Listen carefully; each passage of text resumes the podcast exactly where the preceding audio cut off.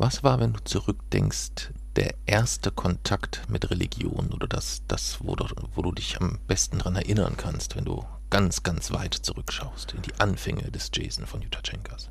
Ich würde sagen, das Gespräch mit Mami wahrscheinlich darüber, ob wie das funktioniert, ob man sich eine Religion aussucht. Ähm, das erinnert jetzt fast ein bisschen an die Lieblingsverein-Geschichte, aber ähm, irgendwie war es ja bei den meisten Menschen in meinem Umfeld so, dass die ihre Religion irgendwie von Anfang an hatten, mhm. ähm, ohne je darüber nachgedacht zu haben. Und ich habe irgendwie verstanden, dass Mami und du ähm, praktisch unter, also ich, eigentlich gehört ihr ja nicht wirklich Religionen an, aber dass ihr mhm. irgendwie unterschiedlicher religiöser Prägung eigentlich seid und ähm, dass ich sozusagen nicht wusste, wie ist das denn dann bei mir? Überträgt sich dann irgendwas automatisch auf mich oder mhm. nicht? Und äh, dass Mami dann gesagt hat, das kannst du nur irgendwann mal selber entscheiden, solange hast du keine Religion. Äh, ich glaube, das war mit drei oder Und vier. ich war eigentlich der, der dir gesagt hat, Jeezy, ich habe dir den Buddhismus in die Wiege gelegt oder, oder irgendwie sowas. Ja. Nee, aber ich glaube, das war mit drei oder vier hm. ungefähr müsste das gewesen sein. In meinem, in meinem Kindergarten und da hat Religion irgendwie schon eine relativ große Rolle gespielt und es wurde oft irgendwie gebeten und ähm, es war ja, also die meisten Kindergärten sind ja irgendwie so schon zu, zum Teil kirchliche Einrichtungen und deswegen äh, ja, spielt das da schon irgendwie eine Rolle, aber gefühlt ohne, dass die Kinder wirklich eigentlich wissen, was das ist, gefühlt. Ähm, oder dass sie darüber bewusst nachdenken. Und deswegen hat mich das verwirrt und äh, ich hatte dann dieses Gespräch mit Mami. Okay. Ja. Und da hat sie dir erklärt, dass dich das nicht verwirren braucht oder was war, was war äh, Inhalt eures Gesprächs? Weißt du das noch? Ja, ähm, ich habe halt eben diese Frage gestellt, äh, wie das denn dann funktioniert und äh, welche Religion ich denn dann habe und wann sich und wie sich das entscheidet und wie sich das entscheidet. Und dann meinte sie eben, dass ich das selber entscheiden kann, wann immer ich möchte. Ja. Und wie hast du dich entschieden? Gar nicht. Immer noch gar nicht. Bist du lange am Überlegen oder was? Nee, also äh, ich bin in allen, also ich halte die Existenz eines Gottes für so unwahrscheinlich, dass ich in allen praktischen Belangen Atheist bin. Mhm. Aber würdest du sagen, dass, dass Religion nur die Frage ist, ob es einen Gott gibt? Hm, ich denke, ähm, kommt es natürlich darauf an, man, man, kann sich den Begriff natürlich zurecht definieren, wie man will. Ähm, wenn man ihn total weit auslegt, ähm, dann fällt vielleicht irgendwie alles darunter. Also, ähm, ich sag mal so, ich, ich beziehe mich bei, unter Religion mal bewusst an den Gedanken, dass äh, es praktisch eine, eine Intelligenz, also eine, eine Person, die wie auch immer geartet sei, eine intelligente Person gibt, die das Universum ähm, designt hat, die es geschöpft hat. Ähm, und wenn wir das unter Religion verstehen, dann ähm, halte ich das für sehr unwahrscheinlich, dass alles davon zutrifft. Natürlich kann man jetzt das ganze Konzept irgendwie maximal ausdehnen und kann sagen, ja, wenn man irgendwie davon ausgeht, dass sich das Universum von selbst geschaffen hat, dann ist das auch eine, eine Form von Religion. Ähm, aber ich verstehe unter Religion auch vor allem eine Art zu argumentieren. Und diese Art zu argumentieren lehne ich ab. Ich lehne es ab, praktisch Dinge, die wir nicht verstehen, ähm, outzusourcen und zu schieben auf etwas anderes, was wir nicht verstehen. Also Wissenschaft bedeutet für mich zum Beispiel, dass per Definition, dass man ohne Gott auskommen muss, weil ein Gott löst keine Probleme und erklärt Dinge nicht, sondern es ist der einfache Ausweg, wenn man etwas nicht versteht. Hm. Okay. Also etwas, was ich nicht beweisen kann und was ich auch nicht widerlegen kann, das ist, das ist nicht mal falsch. Das hat es nicht verdient, als falsch bezeichnet zu werden, weil wenn etwas wenn, eine, wenn man eine Theorie aufstellt, die falsch ist, dann ist es wenigstens eine Theorie, die man widerlegen kann, die eine Aussage macht. Mhm. Und diese Aussage kann ich prüfen mhm. und dadurch kann ich die Theorie widerlegen. Aber wer etwas behauptet, was sich nicht mal prinzipiell widerlegen lässt, das ist, das ist weniger als falsch. Ja, ich verstehe, was du meinst, aber ähm, letztendlich, wenn du, es beschäftigt dich vielleicht nicht so, aber wenn du zurückdenkst, ist wahrscheinlich eine der Fragen, die sich die Menschen am längsten gestellt haben bisher und noch lange stellen werden, äh, was das Leben nach dem Tod angeht, zum Beispiel. Ja. Und da wird es ja aller Voraussicht nach nicht zu wissenschaftlichen Erkenntnissen kommen. Weil es dort höchstwahrscheinlich nichts zu, also wie soll es zu etwas wissenschaftliche Erkenntnisse geben, was sich per Definition der Erkenntnis der Wissenschaft entzieht? Alles, was die Wissenschaft ja, ja, das dazu ich, sagt, das habe ich schon ja, verstanden. Aber ist es nicht dann eher so, dass Religionen erstmal eher etwas sind, wo du sagst, na, eigentlich fucken die mich nur ab, weil ich die mit meiner üblichen Herangehensweise nicht greifen kann. Ja, aber das ist die richtige Herangehensweise, das ist die Gut, dann wissenschaftliche fangen wir anders Methodik. an. Was ist, also letztendlich werden ja, wenn du, wenn du, wie, wie treten Religionen an Menschen heran? Du hast jetzt dieses Beispiel genannt, wie es halt ja sehr, sehr häufig ist. Du wirst als Baby schon mal getauft Ja. und dann äh, gehst du in den Kindergarten und das ist ein katholischer Kindergarten, evangelischer Kindergarten oder sonst was für ein Kindergarten. Ähm, und spätestens dann, wenn du in die Schule kommst, musst du dann plötzlich noch deine Religion schon wählen. Dann kommt irgendwann Konfirmation, wo du mit relativ viel Geld dazu angereizt wirst zu sagen, ach, das, das nehme ich auch noch mit, gegebenenfalls. Aber ähm, insgesamt ist es doch trotzdem so, dass du, dass du, dass du erstmal Religionsfreiheit hast. Ja. So. Das heißt, du hast auch die Freiheit zu sagen, ich möchte keine Religion. Ja. So. Wenn, ähm, und ich verstehe das auch, wenn man jetzt so die klassische Überlieferung der Schriften dann eigentlich nimmt und sagt, guck mal hier, lies mal die Bibel, Junge, dann weißt du, was da los war, dass das eher schwierig ist. Aber es gibt ja schon auch, ich sag mal so, so diesen, diese, diesen, diesen Moment der Offenbarung auf spirituellen Ebenen, die passieren, ohne dass man sie sich im Detail erklärt oder erklären kann. Weißt du, was ich meine? Nee. Also zum Beispiel, ähm, also es gibt ja Menschen, die zum Beispiel äh, einen ganz schweren Unfall hatten und dann irgendwie im Koma lagen und sagen, sie haben, äh, da, was sie gesehen haben, war Licht und ein Tunnel, aber die das ja relativ Mhm. ähnlich beschreiben oder sonstiges oder sowas. Und die dann ähm, zurückkommen, ähm, ohne dass es eine, eine, eine, eine, eine klar wissenschaftliche Erklärung dafür gibt, aber sie einfach dies, weil sie das selber erlebt haben, weil es ihre ganz persönliche Wahrheit ist. Es ist nicht irgendeine Verschwörungstheorie, sondern es ist ihre ganz persönliche Wahrheit, ihre ganz persönliche Offenbarung, dass sie daran dann auch glauben, dass sie sagen, das kann nicht wissenschaftlich erklärt werden, da muss eine höhere Macht, sage ich jetzt mal, irgendwie hinterstehen. Ja, aber wenn wir es nicht wissenschaftlich erklären können, dann macht man sich ja vielleicht auf die Suche nach verschiedenen Erklärungsmöglichkeiten. So.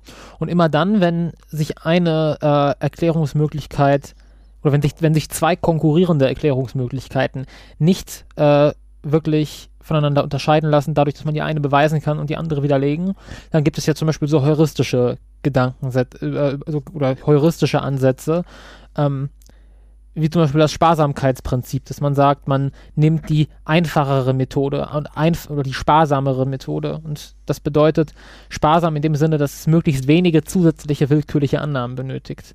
Und ich meine, wenn ich jetzt hier so eine, eine Situation habe von so einer Person und ich suche nach einer Erklärung, dann ist es doch viel, viel naheliegender, die Erklärung im Kopf von dieser Person zu suchen und den Ansatz zu verfolgen, dass es irgendwas im Gehirn ist, was wir noch nicht ganz verstehen, was da entsteht, als etwas völlig, völlig Abwegiges, wo- wo- worauf es überhaupt keine Hinweise gibt, wovon wir in der gesamten Menschheitsgeschichte nichts finden konnten oder können. Ähm, und was sich vor allem halt prinzipiell ja nicht beweisen oder widerlegen lässt. Dann sucht man doch nach Erklärungen dort, wo es naheliegend ist, wo man die Erklärung Nein, erwartet. Doch, Und zwar im menschlichen nein, Gehirn. Nein, das ist doch Unsinn. Das ist doch bei all diesen metaphysischen Realitäten so, dass egal, ob es darum geht, wie sieht die Hölle aus, was ist mit, äh, wie ist, wie ist gegebenenfalls Gott oder, oder, oder gibt es Gott und wenn ja, wie ist er oder wie, wie wirkt er oder sonstiges, da ist es ja, da ist es ja überall genau das Gleiche, dass genau das ja ein, das, da nagel mich jetzt nicht drauf fest, aber so kann ich es dir vielleicht am ehesten beschreiben, dem Fachbereich der Religion entspricht, dass die sich damit beschäftigen insgesamt. Ich will jetzt nicht sagen, die Religion ist die Wissenschaft der, äh, der, der, der, der, der metaphysischen Realitäten oder irgendwie sowas, aber ähm, ich finde es schon logisch, A, dass Menschen sich damit beschäftigen. Und ich finde es auch nicht nur negativ. Grundsätzlich, dass es auch sowas wie Religionen gibt, wo Menschen zusammenfinden und ähm, dieser Frage gemeinsam nachgehen. Aber die Frage ist doch, auf welche Weise geht man einer Frage nach, nicht welcher Frage geht man nach. Und da gibt es eben äh, eine gewisse Methodik, an die man sich hält. Und dazu gehören In der Wissenschaft. Prinzipien, ja, aber dazu gehören Prinzipien Mhm. wie Evidenz und Empirie. Mhm. Und ähm, dass man, dass man kritisch denkt, dass man vor allem Beweise verlangt. Und etwas, was sich, wie gesagt, prinzipiell nicht beweisen lässt, dem muss man nicht näher nachgehen, weil was erhofft man sich davon, etwas zu postulieren? Wie oft muss ich das mehr teilen und wie welche Messgeräte bringst du dazu mit, bis du es glaubst? Das ist ja das Ding, das Meer lässt sich nicht teilen. So, es gibt jetzt natürlich äh, Wissenschaftler, die sich damit beschäftigen, wie Vielleicht könnten ist das diese. keine Meeresteilung gewesen, sondern es war nur die Ebbe. Eben, das ist aber wiederum ein wissenschaftlicher Gedanke, Gigi, wissenschaftlicher wenn du die Ansatz. Bibel nicht lesen kannst, ich kann nichts dafür. Ja, aber das ist ja gerade der Punkt, dass man auf diese Weise ähm, ist es ja, kann man dem ja durchaus nachgehen, nach der wissenschaftlichen Methodik, dass man, es gibt Studien, die dazu angefertigt werden, wie könnten solche Überlieferungen entstanden sein? Gibt es Windphänomene, gibt es Gezeitenphänomene, die dazu hätten führen können, dass sich so ein Meer tatsächlich teilt oder dass eine Passage dort. Solchen Fragen kann man ja nachgehen mit wissenschaftlicher Methodik über eine Prüfung, und über einen Test der Erfahrung, der auch scheitern kann. Also, wenn man eine Theorie oder wenn man eine Idee hat, dann muss man auch dazu liefern, wie diese Theorie sich praktisch an der Realität messen lassen kann. Und dann hört man einem zu. Ansonsten ist man nur eine weitere Person mit einer Meinung. Ja. Ja. Und ich denke, in diesen ersten zehn Minuten hat man auch sehr einen schönen Eindruck bekommen, wie die Filmszene mit der Verschwörungstheoretikerin zustande gekommen ist, oder? Ja, ja. Denn ähm, das kann man vielleicht noch als, als, äh, als zweites nochmal mit, äh, mit, mit annehmen. Wie war denn dein, dein Bezug äh, Religion, Schule und deine Erfahrung dort? Naja, also die ersten vier Jahre Religionsunterricht waren recht entspannt, weil es ja eigentlich nur, also ich meine, da malten dann so Mandalas und malt Bilder und liest Geschichten und das sind dann halt Geschichten. Das sind Geschichten wie Fabeln im Deutschunterricht oder so. Ähm, das war alles noch ganz entspannt. Ähm, hatte ich sogar mal eine Eins. Ähm, in der fünften Klasse dann, in der Mittelstufe, geht es aber halt auf theologischer Basis ja praktisch los. Ähm, und da sah es dann halt tatsächlich anders aus. Also das Hebräisch lernen fand ich noch ganz cool, aber der, den Rest, ähm, ja, hatte ich eher wenig äh, Freude oder Verständnis dran, mh, weil ich die Erfahrung gemacht habe, dass die Theolo Theologie im Gegensatz zu den Wissenschaften nicht willens oder in der Lage ist, sich selbst zu überdenken und zu überholen. Und somit kann sie keine Fortschritte machen. Sie kann sich nicht überzeugen lassen. Sie ist prinzipiell irgendwie ein in sich geschlossenes System, das nicht reagiert auf, ja, auf, die, Reize, auf die Reize praktisch der Natur oder auf, die, auf, auf Fakten oder Messwerte. Ähm, und damit ist es eigentlich uninteressant, sich damit auseinanderzusetzen, ähm, wenn, dieses, wenn dieses System in sich nicht die Möglichkeit inkludiert, sich auch weiterzuentwickeln. Weil wieso sollte ich mit einer, wieso sollte ich mit jemandem reden, einer, mit einer Person reden, die für sich festgelegt hat, eigentlich, dass sie von ihrem Standpunkt, dass ihr Standpunkt der einzig richtige ist und man davon nicht abweisen darf. Wenn es, wenn es Verrat ist, eigentlich davon abzuweichen. Hm. Also ich, ich verstehe, was du meinst insgesamt. Äh, nichtsdestotrotz sehe ich im, äh, in, der, äh, in der erfüllten Aufgabe der Religion schon auch ähm, gewisse, gewisse, immer gewisse, also für, und das über alle Re Religionen hinweg, gewisse Richtlinien und, und moralische Grundwerte zu definieren. Und ich glaube, dass ohne die es wahrscheinlich deutlich sch schwieriger noch geworden wäre, als es sowieso schon ist. Unabhängig von der heutigen Situation, dass Religionen nicht nur für Friede, Freude, Eierkuchen sorgen. Aber also ich bin ja total für moralische Grundwerte, aber ich frage, ich bin mir sicher, die kann man auch anders begründen. Religion sagt ja praktisch, ähm, Moral hat eine objektive Begründung. Also Moral ist ein Bestandteil der Natur. Die Moral ist von der Natur vorgegeben und existiert praktisch in unserem Universum. Und deswegen gibt es eine richtige Moral. Und es ist grundsätzlich natürlich ein ganz attraktiver Gedanke, dass die eigene Moral in der Natur festgeschrieben ist. Den Gedanken fände ich auch schön, von daher kann ich das schon nachvollziehen. Ähm, aber ich finde, es widerspricht sich überhaupt nicht zu sagen, in der Natur gibt es keine Moral, die Natur kennt keine Moral. Aber wir Menschen schaffen trotzdem eine Moral und treten dafür ein. Ja, man kann gleicher, zum gleichen Zeitpunkt wissen, dass die eigene Moral und die eigene Überzeugung menschengemacht sind und nichts ist, was von der Natur oder von einem Gott vorgegeben ist. und kann trotzdem in vollem Maße dafür einstehen und dafür kämpfen, weil man persönlich subjektiv davon überzeugt ist, dass es die richtige Einstellung ist. Ich würde sogar sagen, das ist etwas gesünder, als der Meinung zu sein, dass die eigene Moral in der Natur festgeschrieben ist, weil das führt schnell zu Fundamentalismus. Also ich bin eine sehr, eine sehr, sehr, sehr moralisch rigide Person und bin auch, würde ich sagen, ziemlich kompromisslos in meinen moralischen Ansichten und bin bereit, auch sehr offensiv und konfrontativ dafür zu kämpfen. Aber ich weiß selbst, dass die ganzen Le anderen Leute mit ihren anderen Moralvorstellungen objektiv nicht weniger im Recht sind als ich. Weil die Natur mhm. kennt dort keine Unterscheidung. Ich bin trotzdem der Meinung, dass meine Moral die beste ist, natürlich. Aber ich brauche keinen Gott, um mich darauf zu berufen, dass es die beste ist. Hm. Ja, was ich damit ja auch, ich wollte da, damit ja auch gar nicht dich persönlich angreifen. Ich finde nur, dass bei dir immer so ein bisschen mitschwingt, ähm, dass du einer gewissen, dass du Religion grundsätzlich einer gewissen, mit einer gewissen Skepsis gegenüberstehst. Das, äh, das kann ich verstehen, das kann ich nachvollziehen. Ähm, das ist für mich vollkommen, vollkommen in Ordnung. Es schwingt aber immer so ein bisschen mit ähm, der Vorwurf der Nutzlosigkeit irgendwie, habe ich so das Gefühl. Nutzlosigkeit würde ich sagen, Nutz, nicht Nutzlosigkeit. Es kann ja sein, dass die Religion nützt, aber das macht sie ja nicht weniger, also es macht sie ja nicht richtiger, dass sie hilfreich ist oder nützlich ist. Naja, also es gibt ja schon auch Dinge, wo ich jetzt unabhängig davon sage, ob das äh, richtig, falsch oder sonst was ist, wenn es nützlich und hilfreich ist, dann würde ich es nicht nur gerne dulden, sondern ähm, ich sag mal radikal akzeptieren. Ja.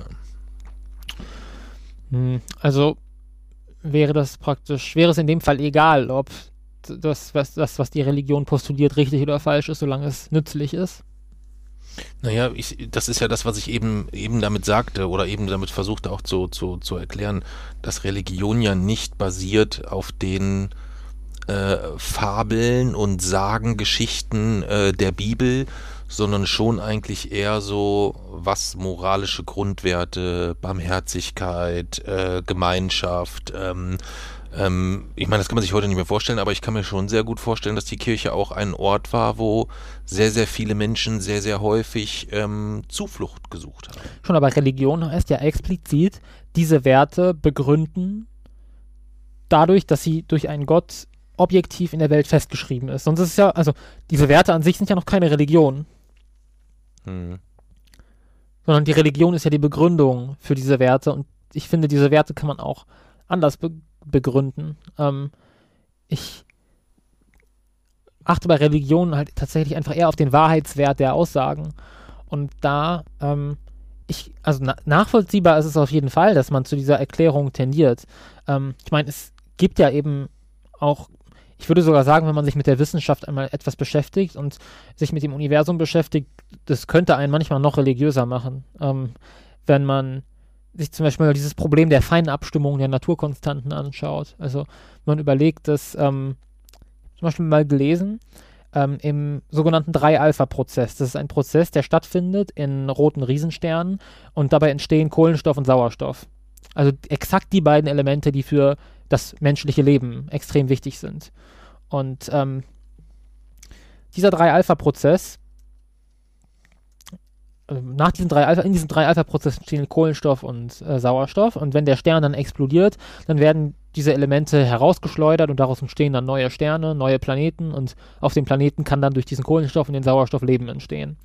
Ähm, dieser Kohlenstoff und Sauerstoff kann im 3-Alpha-Prozess nur entstehen, weil ein ganz bestimmtes ähm, Energieniveau im Kohlenstoffatom existiert.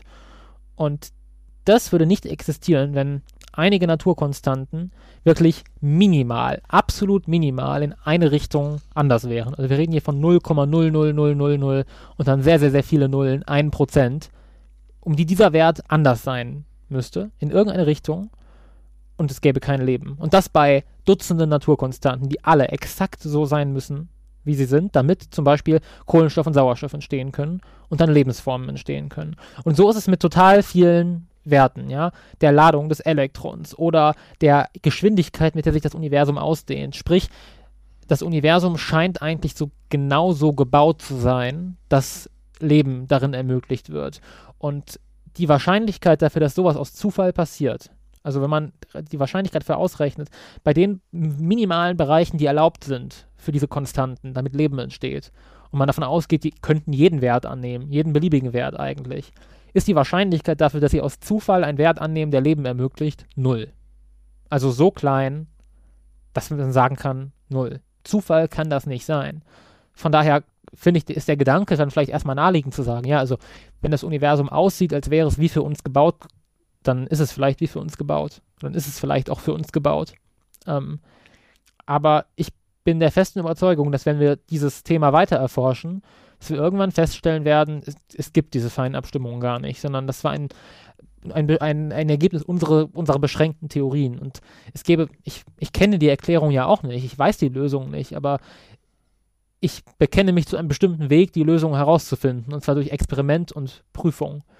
Und ähm, ich, wie gesagt, ich weiß nicht, ob ich es noch erlebe, aber ich bin mir ziemlich sicher, irgendwann wird man erkennen, keine Ahnung, vielleicht ist es so, dass äh, auch doch ganz andere Werte der Natur Naturkonstanten vielleicht zu anderen Universen hätten, anderen Universen hätten führen können, die auch Leben ermöglichen, was halt einfach ganz anders beschaffen ist und aussieht als unseres. Oder diese Feinabstimmung existiert gar nicht und eine neue übergeordnete Theorie wird zeigen, dass die Werte nur genau so sein können, wie sie sind und dass das gar nicht anders geht. Ähm, ich bin überzeugt, es gibt eine Lösung, auch wenn ich sie nicht kenne. Und einfach dieses, dieses Bekenntnis praktisch zur wissenschaftlichen Methode, das ist, glaube ich, das Wichtige und nicht der Anspruch, dass wir schon alles wissen und alles verstehen. Amen. Eigentlich müssten wir darauf anstoßen. Oder nicht? Ja. Du weißt doch gar nicht auf was. Auf das, was ich gerade gesagt habe. Nein, genau darauf nämlich eigentlich hm. nicht. Sondern äh, ich finde, man hat an deiner Argumentation sehr gut gemerkt, dass dir das Thema Religion genau so, wie ich es eigentlich gesagt habe, gerade so in diesen Gefilden, wo du nicht mit deiner klassischen Takt. Du bist jetzt wieder bei einer Frage umgeschweißt, dass du klassisch, nach der klassisch wissenschaftlichen Methode, Empirie, bla bla bla und so weiter was erklärt hast, weil in diesem Bereich Religion immer irgendwas mit rumschwört, wo du dann aber selber während deiner Erklärung gemerkt hast, so, hm, ja, so richtig greifen kann ich das damit nicht. Und das zeigt ja nur, wie was dieser Podcast heute an enormer Qualität gewonnen hat, dass dadurch, dass ich mich mit einmal länger als zwei Minuten vorbereitet habe und damit dich hier sofort eigentlich völlig ins, ins, äh, ins Nirvana stürze. Naja, ich weiß nicht, was man zu, den etwas, zu etwas sagen soll, was sich per Definition selbst der wissenschaftlichen Erkenntnis entzieht. Also wie soll man etwas widerlegen, was also du brauchst ja so gar formuliert ist? Aber du, könnt, du hättest ja zum Beispiel an die Folge auch rangehen können und einfach so ganz persönlich so deine persönlichen Erfahrungen mit Religion oder sonstiges.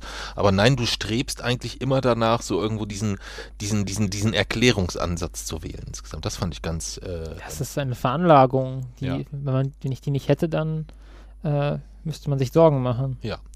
Und deswegen habe ich gedacht, äh, stoßen wir an auf Andres, äh, mit Andres Malz äh, André ist äh, einer unserer Unterstützer oder einer unserer neuen Unterstützer auf Steady, einer Plattform, wo man uns mit kleinen monatlichen Beiträgen unterstützen kann.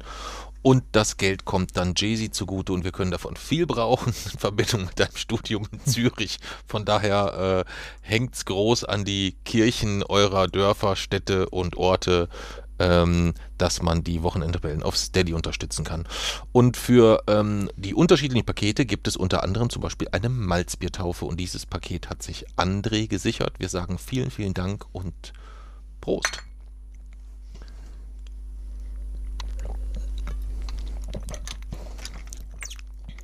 Jizzy, ich habe mir das aber schon gedacht, dass dieser, ähm, dieser Pod, diese Podcast-Folge in zwei Richtungen laufen könnte. Variante 1 ist, ich kriege mehrminütige Monologe über den Hinduismus, den Buddhismus, das Christentum, das Judentum, den Islam etc. Wo ich gedacht habe, eigentlich auch spannend, ich weiß da eh mhm. eh zu wenig drüber. Ähm, wäre aber vielleicht A, entweder eine separate Folge oder was eigentlich viel spannender wäre, du sprichst jeweils mit jemandem, der sich in dieser Religion sehr, sehr gut auskennt. Ja, das fände ich zum Beispiel total spannend. Stimmt. Ja, also ähm, Man könnte zum Beispiel äh, den, den, den, den Maurus mal fragen oder so, Mhm. weißt du? Ähm, und äh, ich denke auch, für, ich meine, im Thema Islam, du könntest äh, mit deiner äh, im direkten Verwandtschaftskreis Ja. äh, dich gegebenenfalls umschauen. Also das finde ich, finde ich spannend.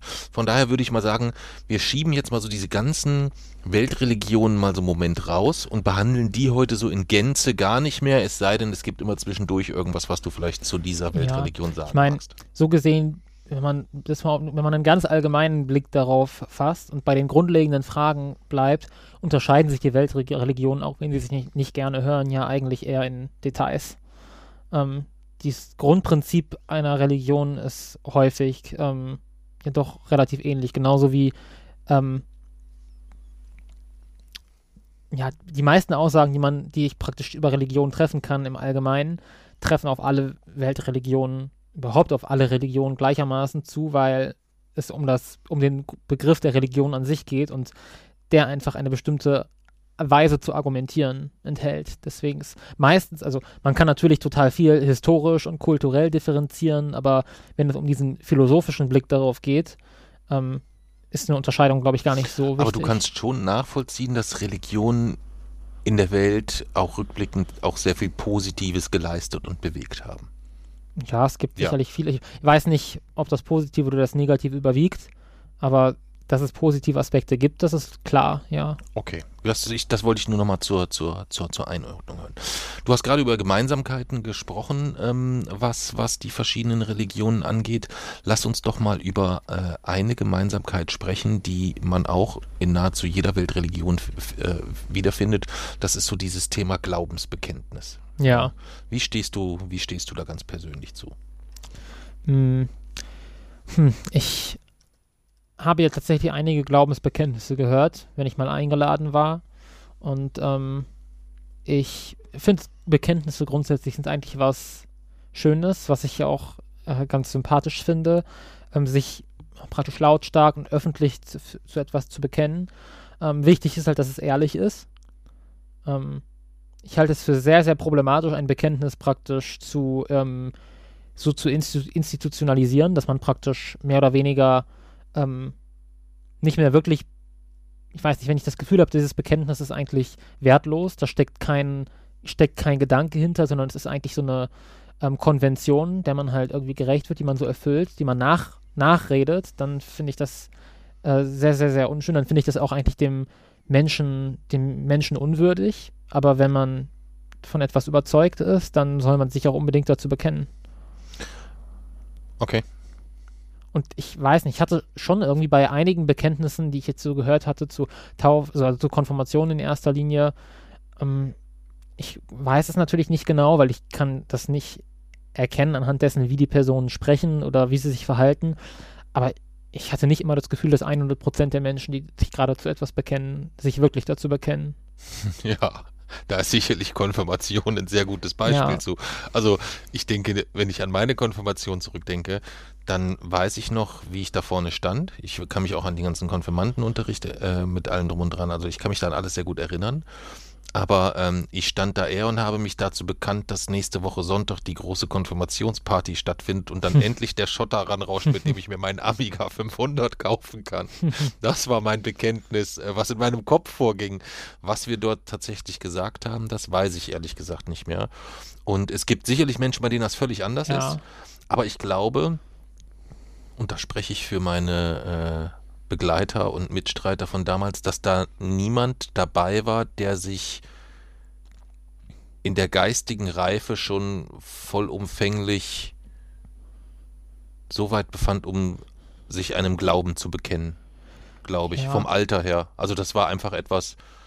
Ich finde, das kam. Ich finde, das ist so ein vielleicht ein gutes Beispiel, wo wir, wenn wir so über Religion sprechen, was ich rückwirkend problematisch fand, dass eigentlich alles schon zu einem Zeitpunkt irgendwie in die Wege geleitet war, wo man sich selber, wozu A keine Eile bestand und wozu man B ähm, noch selber keine Zeit hatte, sich Gedanken zu machen. Also das, was ich vorhin sagte, so, Mhm. du wirst erstmal getauft und dann äh, äh, hast du im Kindergarten Gebetskreise etc. Und das ist alles erstmal ganz selbstverständlich. Ja. Also du wächst da rein, als muss das irgendwie so dazugehören. Weil die Taufe ist ja, also die Taufe im Babyalter ist ja, geht zurück auf die hohe Kindersterblichkeit, dass zu viele Kinder vor der Taufe gestorben sind und die kommen dann ja nicht in den Himmel. Äh, ja, ähm, das mag ja sein. Ähm, mir geht's nur darum, dass dass immer alles irgendwie zu früh kommt. Auch die Konfirmation dann, wo man ja eigentlich sagen könnte, das müsste ja eigentlich vielleicht das Alter der Taufe sein. Ja. So weißt du, so mit 13, 14, 15, wo man sich noch nicht so endgültig bekennen muss, aber zumindest schon mal sagt, hey, in welche Richtung soll es denn gehen? Ja. Ja. Und ähm, dann später vielleicht mit keine Ahnung wann, meinetwegen auch nochmal eine Konfirmation, wenn dem denn so, so sein muss. Ähm, aber unabhängig von einem einer Art dauerhaften Grundbekenntnis in irgendeiner Art und Weise.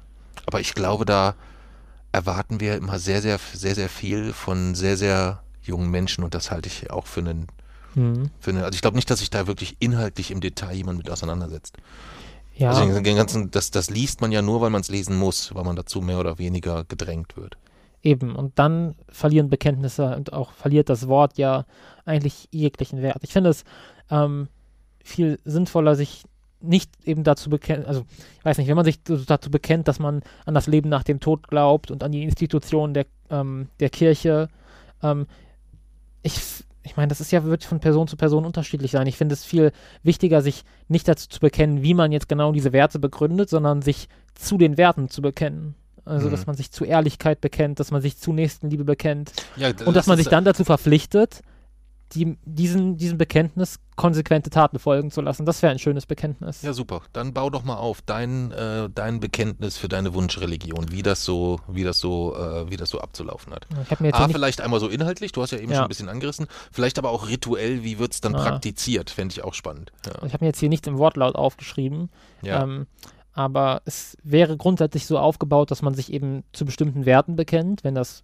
mal die sind, die ich für richtig halte, dann wären das definitiv, wäre Ehrlichkeit dabei, Gleichheit wäre dabei, Gerechtigkeit wäre dabei, Nächstenliebe wäre dabei, ähm, ein gewisser Respekt vor der Natur wäre dabei, Neugier wäre dabei, Aufklärung wäre dabei, ähm, das wären alles also äh, dein, dein Glaube, wenn dein Glaubensbekenntnis schon so lang ist, dann wäre Ja. deine Bibel wahrscheinlich auch mit Ja, die- vielfaches äh, dicker ja, als die die aktuelle. Glaubensbekenntnisse bei der Konfirmation sind noch viel länger. Ja, stimmt auch. Die werden richtig abgelesen. naja, das du hast ja jetzt, nur, ja, aber du hast ja jetzt nur in Stichworten genannt. Wenn du das in, in, in Fließtext Ja, das bringst oder so, dann sind das ja relativ- schon wieder drei das Seiten. kriegt man schon relativ kurz hin. Okay. Ähm, ich denke, das ginge so, die, so ein bisschen in die Richtung eines, wie beschreibe ich das, eines kosmologischen Nihilismus. Also, dass man äh, sich sozusagen dazu bekennt, dass diese Werte, die man hier aufzählt und ähm, die man befürwortet, dass man sich dessen bewusst ist, dass sie nicht in der, dass sie nicht in der Natur vorkommen, dass sie nicht in der Natur festgeschrieben sind, aber dass man sich des eigenen Verstandes bemächtigt und sie aus diesem Grund für richtig erachtet und sich dann verpflichtet, immer konsequent und im Einklang mit diesen Taten zu handeln. Mhm. So sehr das Bekenntnis aus, das ich von, meinetwegen auch von 13-, 14-Jährigen verlangen würde. Boah. Ähm, Mhm.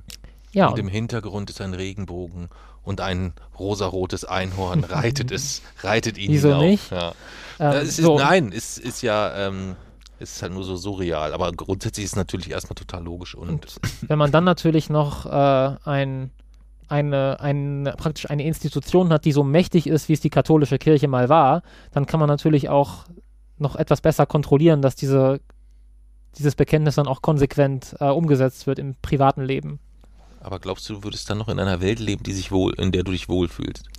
Hm, naja, also nicht, es sollte sicherlich kein so, kein so ein Machtmonopol geben, wie es bei der katholischen Kirche gibt, aber ich träume schon manchmal von einer Welt, in der praktisch die Wissenschaft ähnlich stark in das Leben der Menschen eingreifen darf, wie das früher die Kirche durfte. Mhm. Ähm, also, dass praktisch diese, dass, dass wissenschaftliche und moralische Grundsätze, ähm, dass die Lehren der Aufklärung letztlich in, in dem Privatleben der Menschen und in jeder, in jeder Kleinigkeit ihres, sei sie noch so banal, immer omnipräsent sind und so eine große Rolle spielen, wie es zum Beispiel im Mittelalter die Religion getan hat. Das wäre Mhm. eine bessere Welt, definitiv. Okay, verstehe.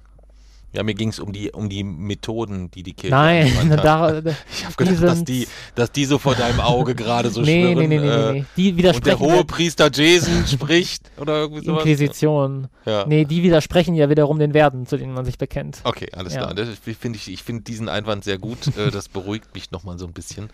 Ähm, danke für den, für den Einwurf. Dann lass uns aber doch gleich dabei bleiben. Äh, was wären denn die, die, die moralischen Lehren deiner, deiner Religion? Die moralische Lehre wäre, wie gesagt, in erster Linie die Subjektivität von Moral. Ähm, es wäre aber auch eine, es wäre damit eine gewisse Dankbarkeit sozusagen verbunden. Eine Dankbarkeit der Natur gegenüber, die sich aber nicht an einen, an einen Schöpfer richtet. Man geht mit diesen, mit diesen unfassbaren Dingen, mit diesen nicht greifbaren Dingen, wie dieser Feinabstimmung, wie dieser Tatsache, dass es doch einfach kein Zufall sein kann, dass wir hier sind, ähm, mit diesen Tatsachen geht man um, indem man sich dankbar erweist und indem man daraus sozusagen ableitet oder indem man daraus, damit ein Verhalten begründet, welches Respekt vor diesen, vor diesen Tatsachen Mhm. ähm, begründet und ähm, so gesehen, welches dann darauf ausrichtet, dass wir uns selbst, praktisch die Zivilisation, ähm, erhalten können. So wäre praktisch die, die, äh, die Kausalkette in dieser moralischen Lehre. Hm. Gäbe es auch so, so, was wären denn so unumstößliche ethische Grundprinzipien? Nicht alle, also vielleicht so drei, vier, fünf, die man so eher so auch im täglichen Gebrauch vielleicht sieht, gedanklich. Hm, ja, ethische Grundprinzipien, also Grundprinzipien, die sich nicht aus einem, aus der Natur ableiten lassen, sondern die wir als praktisch wie ein Dogma, die wir annehmen und die nicht hinterfragt Dann werden. nenn es moralische Grundprinzipien. Das, ich, das, genau das meine ich ja, dass man praktisch Dinge nicht äh, aus, der, aus anderen Dingen konstruiert, sondern dass man sie annimmt als unumstößlich, um daraus dann Handeln, also das Handeln abzuleiten. Ähm, das wäre zum Beispiel sowas wie alle Menschen haben die gleichen Rechte, etwas, was sich ja grundsätzlich auch in einigen Religionen wiederfindet, dass man sagt, alle Menschen wurden gleich geschaffen. Ähm, das bräuchte ich gar nicht, dass alle Menschen gleich geschaffen wurden von einem Schöpfer, sondern unabhängig davon, wie sie geschaffen wurden. Nehmen wir einfach an, alle Menschen haben die gleichen Rechte verdient und das menschliche Leben beginnt in diesem Sinne mit der Geburt. Ähm, das wäre sicherlich eine, eine Grundannahme. Ähm, dann würde dazu sicherlich ge gehören ähm, ja, Vernunft, Rationalität und Neugier. Das sind, ähm, das sind äh, Charaktereigenschaften, nach denen der Mensch streben sollte. Ja, also Entscheidungen sollten immer utilitaristisch getroffen werden, sodass äh, das größtmögliche Glück für die größtmögliche Anzahl der Menschen daraus resultiert.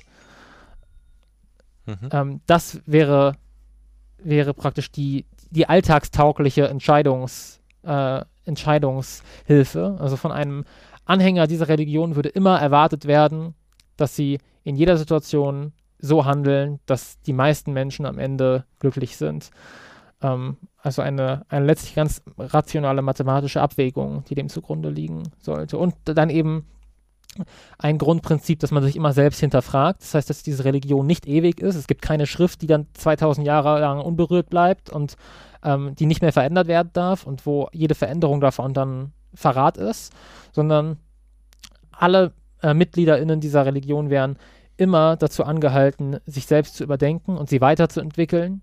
Okay, also Damit du sie sich der Zeit quasi anpassen die, kann. die, die, deine Bibel wäre dann quasi ein, ein Notion-Dashboard, auf das alle Zugriff hatten und das riesige, äh, das riesige äh, Wiki pflegen würden quasi. zu sagen. Ja, okay. Spannend. Spannend, spannend, spannend, ja. Wenn man noch so durch die Religionen schaut, Jeezy, dann, ähm, dann geht es auch immer sehr viel um Gebote, Verbote. Ähm, wie würdest du die, unterscheidest du die für dich eigentlich? Oder ist für ein Gebot für dich auch gleichzeitig ein Verbot? Ja, also Gebote und Eigentlich schon, Verbote ne? sind ja eigentlich das gleiche, nur umgekehrt formuliert. Also ich kann jedes Gebot zu einem Verbot umformulieren und umgekehrt. Naja, also Gebote sind ja schon, klingen ja häufig eher so nach Empfehlungen, während Verbote ja definitiv drastische Konsequenzen im Regelfall nach sich ziehen. Da würde ich Ja. schon nochmal differenzieren. Also für mich ist das äh, ja, man kann das so interpretieren, wenn man sagt, du sollst nicht töten. Aber für mich ist das dasselbe wie du darfst nicht töten. Ähm, also Gebote und Verbote sind einfach, würde ich sagen, verschieden formuliert.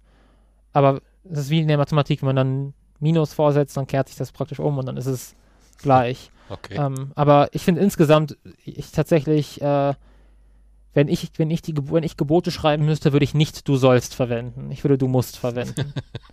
ähm, aber letztlich ist das, sind das Feinheiten.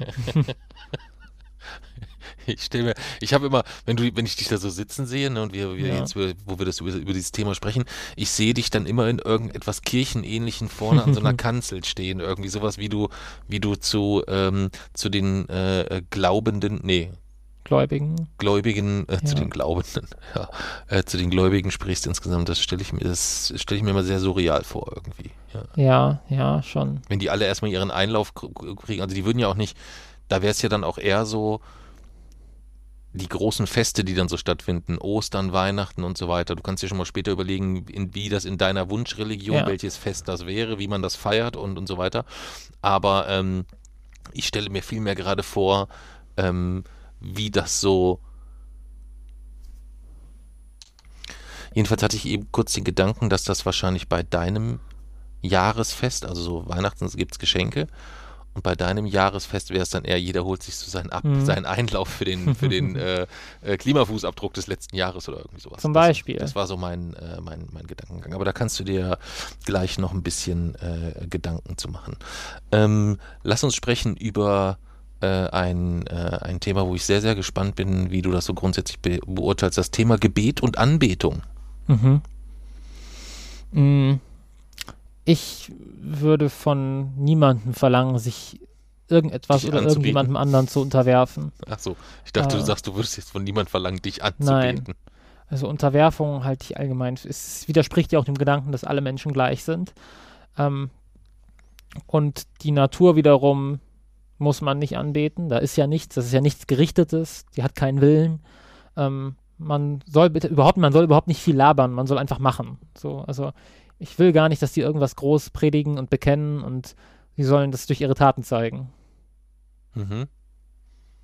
Aber jetzt wäre es doch so, wenn wir jetzt mal so ein, nehmen wir jetzt mal einfach ein Beispiel von, ähm, da ist ein junger äh, Zimmermannsmeister und der ist da so unterwegs und der macht halt wirklich eine, eine Menge guter Sachen, wo auch alle nur so, oh, what the fuck und so richtig Mhm. so mind-blowing mäßig ähm, Sachen, wo man sagt, um Gottes Willen, äh, ich bin davon so begeistert, ich bete diesen Mann an, dass er ähm, auch weiter diese Dinge möglich macht und geschehen lässt. Sprechen wir vielleicht von Wundern oder sonstiges oder irgendwie sowas. Hm. Dann soll man die Person eben gerade nicht anbeten, weil damit hebt man sie empor, sondern man hat sie sich als Vorbild zu nehmen, um gleich Ja, aber der hat auch viele Feinde. Der muss also gleichzeitig schon auch die, das Feedback zurückgekoppelt bekommen, dass es eigentlich gut ist, was er macht. Das ist Und da sowieso. reicht nicht irgendwie eine SMS hast du gut gemacht, sondern da muss man ihm wirklich auch irgendwo in einer Form huldigen vielleicht. Mm, Wie gesagt, sobald es in eine Personenkultform umschwe umschwenkt, ist es immer problematisch, weil man die Person damit ähm, emporhebt und damit den Menschen praktisch, die Menschen eigentlich entlastet davon, es ihm gleich zu tun, indem man sagt, das Mhm. ist ein Wunder. Ähm, man sollte im Gegenteil, man, man sollte sowieso Personen immer loben, wenn sie was Gutes machen. Das wäre fest implementiert in dieser Religion, dass man sich äh, auch Komplimente macht für gute Dinge, die man tut. Ähm, aber man, man sollte niemanden, man sollte niemand, niemanden auf extreme Form huldigen. Hm. Weil eine Person tut diese Taten ja nicht für Huldigung. Hm. Ich glaube, da haben wir auch schon mal drüber gesprochen. Ich weiß jetzt nicht in welcher Folge, als äh, Greta Thunberg das erste Mal richtig auf der Bildfläche aufploppte. Wo du auch schon, ähm, wo ich erst damals, weil du da warst du noch, da warst du noch Mhm. wirklich klein, wo ich erst so gedacht habe, da ist, dass, dass das aus deinem Blickwinkel heraus so ein Neidfaktor ist, irgendwie sowas in irgendeiner Art und Weise. Dass dort äh, ein junger Mensch äh, in, in, in deinem Alter so viel Aufmerksamkeit erzielt. Aber ähm, es war tatsächlich damals nur eine Warnung, äh, die Person von der Sache zu trennen im Kontext Fridays for Das war eine Future. Warnung Ja. vor genau dem, was jetzt Und- passiert ist. Ja, ja, darauf wollte ich gerade hinaus. Es war eine Warnung für genau dem, was jetzt passiert ist. Ja. ja, ja. Irre, ja. Fällt mir gerade so ein, weil du, als du gerade die Worte gesagt hast, hatte ich kurz gedacht, habe ich jetzt ein Déjà-vu? Und dann fiel mir ein, wir haben da tatsächlich genau Ja. über diesen Punkt schon mal im Podcast gesprochen. Wir können eigentlich den Radiorebell dicht machen, JC. Wir haben alles schon so häufig besprochen, dass es sich jetzt schon wiederholt. Ich finde vor allem interessant, wie meine ganzen Vorhersagen eintreffen. Mhm. Ich glaube, ich muss mir die alten Folgen nochmal Ja. anhören. Ja. Aber dazu muss ich die erst überarbeiten. Die hören sich ganz gruselig an. Die hören sich ganz gruselig an. Ähm, Gebet und Anbetung haben wir durch. Äh, wir kommen natürlich nicht drum rum, dass du mir erklären musst, äh, gibt es in deiner Wunschreligion Himmel und Hölle? Und wenn nicht, warum nicht? Und wenn ja, wie sieht die aus? Äh, nein, in meiner Wunschregion ist das menschliche Leben auf das menschliche Leben beschränkt. Es gibt nichts davor und es gibt nichts danach. Ähm, und äh, Okay, dann, müssen, dann stelle ich die Frage ja, anders. Jay-Z, wenn du dir einen Himmel und eine Hölle vorstellen müsstest, ja.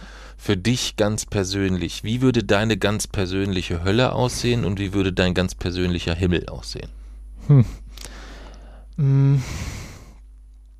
Ich denke auf jeden Fall, die, der Himmel und die Hölle müssten ja für jede Person anders aussehen.